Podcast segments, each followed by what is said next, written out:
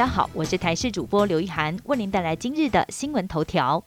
央行三度打炒房，八县市自然人第二户无宽限期。房价涨势难抑制，中央银行再度出手降温。即日起，针对六都及新竹县市寄出自然人的第二户房贷不得有宽限期。央行总裁杨金龙表示，相较于限缩房贷成数，这一次算是微调，下手不是非常重，主要是提醒民众买房时要注意财务杠杆。另外，新规定购地贷款由最高六成五降到六成，工业区闲置土地抵押贷款则由最高五成五降至五成，并且规定一年之内必须要开工，避免贷款囤地。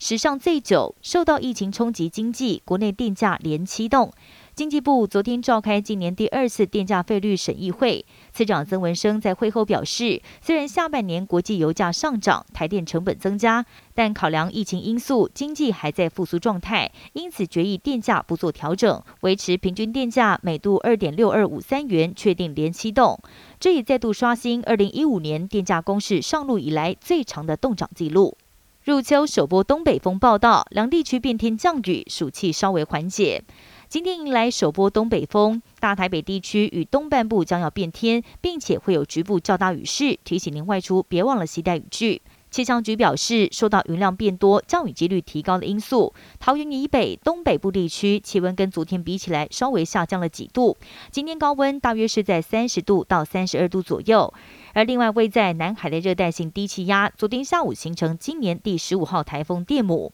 在关岛东南方海面上，还有另外一个热带性低气压，在昨天晚间也发展成为轻度台风蒲公英。但气象局表示，即便双台共舞，都不会对台湾有直接的影响。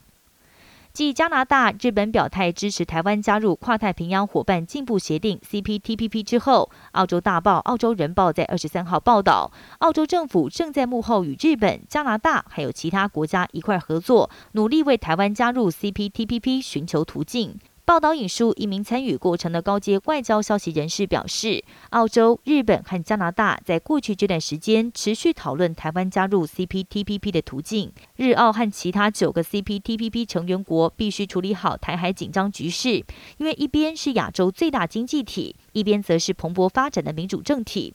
台湾在二十二号正式递件申请加入，而要成功加入 CPTPP，必须要获得所有成员国一致同意。联合国大会总辩论，台湾友邦鲁诺再次为台湾发声。总统安格明透过预录影片发言，说台湾是鲁诺真正的朋友，感谢台湾协助防疫，敦促联合国接纳台湾，让台湾人与他国人民享有相同的权利。西班牙拉帕尔马岛上的坎布雷别哈火山持续喷发，在目前已经进入第六天。尽管喷发的威力开始减弱，但专家警告，火山对当地的威胁还是存在，千万不能够掉以轻心。西班牙国王跟皇后也亲自到岛上来关切，并且慰问灾民。只是当地居民最关心的，还是火山还要喷发多久，什么时候才能够重返回家园？